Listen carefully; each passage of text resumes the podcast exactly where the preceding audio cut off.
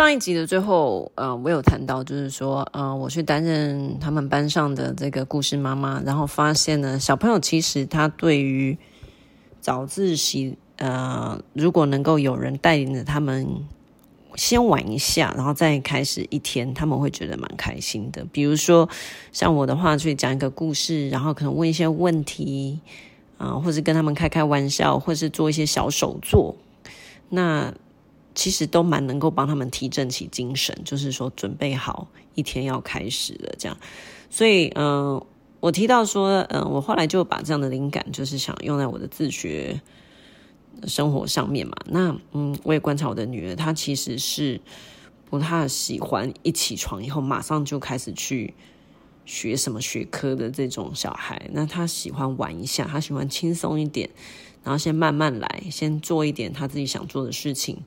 然后呢，呃，再好好吃个早餐，慢慢的吃个早餐之后，大约到了十点左右，那这时候我就会开始，呃，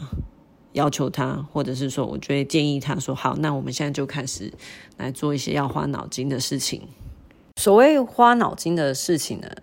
嗯、呃，在我的定义里面，应该就是说，嗯、比较需要呃妈妈引导跟示范。嗯，比如说介绍一个数学的新概念，或者是啊、练习写新的国字，或者是呃带领着他啊、重新学一课新的课文，啊，或者是说啊、完全没看过的单字啊，这种，我是以站在一个妈妈跟小孩彼此都需要花力气的那样子的一个角度上是去定义。啊、就是说需要动脑的科目，这样子比较费力的啦。好，那我会希望他在早上的时间，呃，来做这些事情。通常，呃，我一天我是不会安排太多的学习项目。我觉得这一点在我的自学里面是很重要的。我觉得，嗯，回归到初衷就是。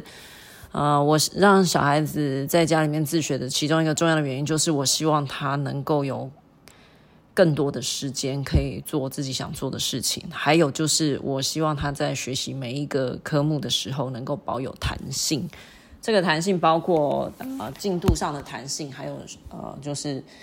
学习时间的弹性。这个是我一刚开始我就已经决定好的事情。所以一天哦，我顶多就是安排二到三个项目，在我们家这个叫做学习项目。这项目包括呃国语、数学、英文、钢琴也算是一个项目。好，然后呢，或者是去学校参加社团，社团时间这个也算是一个项目。那我一天我觉得最多最多就是三个项目，孩子完成三个项目。对我来讲，我觉得就已经很够了，而且对他来讲，嗯、我我觉得剩下的时间就是都是他自己去安排就好了。嗯，这个是我很重要的一个，呃，在自学上面的一个坚持，然后不安排太多的，呃，太多的一个学习科目这样子。呃，再来就是说，呃，我觉得学自学这件事情，它。嗯，并不见得适合每一个人啊，尤其是要考量家长的状况，还有小孩子本身的状况。嗯，怎么说呢？就是说，呃，大概实行几个月之后，我会发现，其实我们家小孩的自律性还蛮高的。然后，另外，他其实对于我的帮他安排的东西，他也觉得很合理。啊，当然，前提是你要先跟他讨论啊，这个是我的一个呃。习惯嘛，我一定会先跟他讨论说，哎，我们这样子做啊的原因是什么？然后呢，呃，你你你认为这样好不好？所以他可以有他发表意见的机会，然后他我们也可以有调整每一天的机会。所以，嗯，大体大体上来讲，如果最后决定出来的，我们要去执行的时候，并不会很困难。好，那呃，所以一天二到三个学习项目，这个他可以接受。那第二个就是说，我刚刚讲到早上是多半是安排比较需要动脑的的的科目嘛，哈。那下午的话，我们就可能是属于比较记忆性的，或者是玩乐的这个部分。所谓的记忆性，就是说，呃，刚刚提到的社团，呃，星期二的时候我们有参加陶笛社，还有直排轮社；星期四的时候我们有参加扯铃社，啊、或者甚至到学校去，有一天我们安排到学校去上课两个小时，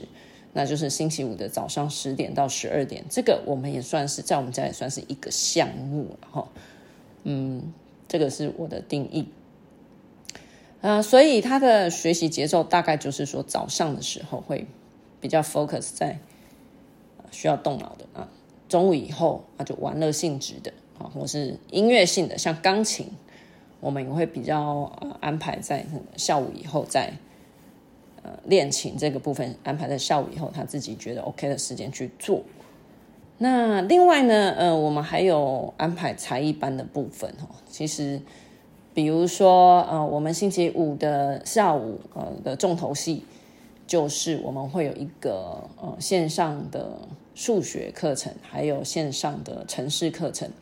这个部分是我们从一年级的时候就跟着一个线上共学团一起在进行。那老师非常的会带领孩子，所以呃小朋友对于这一块他觉得。很有兴趣，他他觉得每到了星期五的时候，他就很开心，呃，可以跟共学团的朋友们一起。我我所谓的共学团是指线上的共学团，也就是说，呃，下午的一点半开始，一直到下午的呃一点半。我想想看，一点半到两点半是数学，然后三点到四点是城市设计，哦，所以 OK 是到差不多四点左右，呃。他都还蛮紧凑的，因为他星期五的早上十点到十二点是去学校嘛。那这样子的话，呃，在我的定义里面，他就是已经完成了今天的这个两个项目了。如果他还有力气的话，他可能最后他就会选择一个钢琴练钢琴，他自己练琴来收尾。嗯，那么这一天就非常的充实。那其他时间就是看我们。要怎么安排？他要想要去外面走走啦，或者是他他想要在家里玩他的玩具啊、画画什么的，这个我都完全不会去干涉他了。